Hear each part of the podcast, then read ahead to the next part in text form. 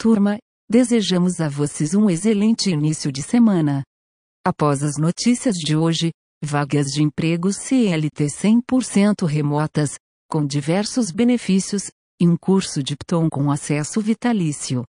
Meta ameaça encerrar operações do Facebook e Instagram na Europa, novos regulamentos de privacidade no continente obstruiriam o envio de dados de cidadãos europeus para servidores no EUA, incapacitando a companhia de processar informações de usuários e personalizar anúncios.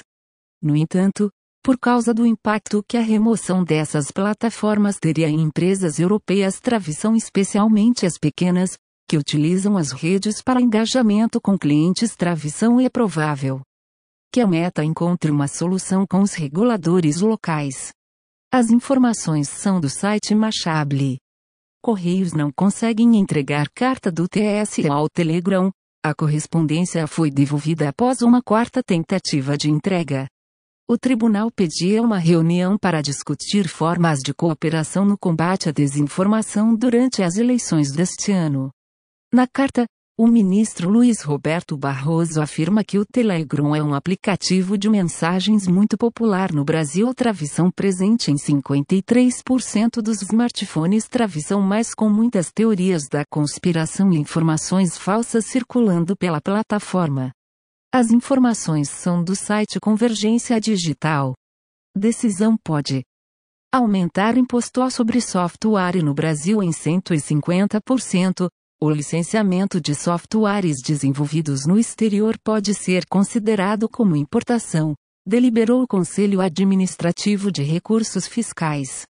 A decisão faz a alíquota do PIS/COFINS saltar para 9,25% na comercialização de softwares. Para a Associação Brasileira das Empresas de Software, o aumento da carga tributária e a insegurança jurídica podem afetar a competitividade de empresas do setor de TI nacional. As informações são do site Convergência Digital. Justiça decide que apenas celular ligado no fim de semana não justifica horas extras. O Tribunal Superior do Trabalho considerou indevido pagamento de indenização a um funcionário de uma indústria metalúrgica na Bahia. Na ação, o empregado alegava ficar à disposição da empresa durante os finais de semana através do celular, podendo ser escalado a qualquer momento para trabalhar ou tirar dúvidas de colegas. No entanto, a possibilidade de convocação para prestação de serviços fora do horário de expediente não seria suficiente para configurar regime de sobreaviso.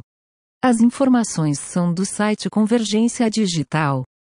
Neve das Olimpíadas de Inverno em Pequim é produzida artificialmente, primeira vez na história dos Jogos. Os flocos de gelo são produzidos através de um processo desenvolvido pela startup italiana Tesnoalpin. Para dar conta do volume de neve necessário, a empresa montou sete salas de máquinas e estações, com 51 bombas de alta pressão e nove torres de resfriamento. O Comitê Olímpico Internacional estima que serão utilizados 49 milhões de galões de água para criar a neve, o que seria equivalente a um dia de água potável para quase 100 milhões de pessoas. As informações são do site Futuris. Drone com hélices baseadas em desenhos de Leonardo da Vinci funciona, os rotores em formato de parafuso, concebidos há mais de 500 anos pelo inventor italiano, precisam de motores mais potentes devido ao seu peso e à maneira pela qual eles produzem sustentação. Como vantagem, o desenho deixa o drone mais silencioso.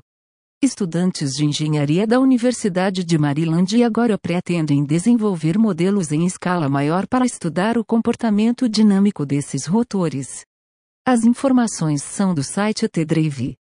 Universidade de Harvard está construindo dispositivo para capturar imagem de alta resolução de OVNIs. O projeto Galileu possui uma equipe com mais de 100 cientistas e é liderado por Avilweb.